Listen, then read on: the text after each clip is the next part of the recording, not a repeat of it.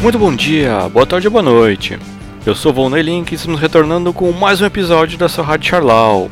Esse é o nosso vigésimo episódio. Vamos indo devagar, com muita informação, mas vamos longe. Graças a todos vocês que estão ouvindo. Muito obrigado. Bom, galera, nesse episódio eu trago para vocês o julgamento no STJ sobre a propriedade da marca Legião Urbana e o lançamento de dois livros. O primeiro é Diários, o caderno de com letras de música, desenhos e reflexões de Kurt Cobain. E o segundo é O Dono da Porra Toda, a biografia de Chris Cornell. E para fechar, uma dica de cinema com Quase Famosos de Cameron Crowe.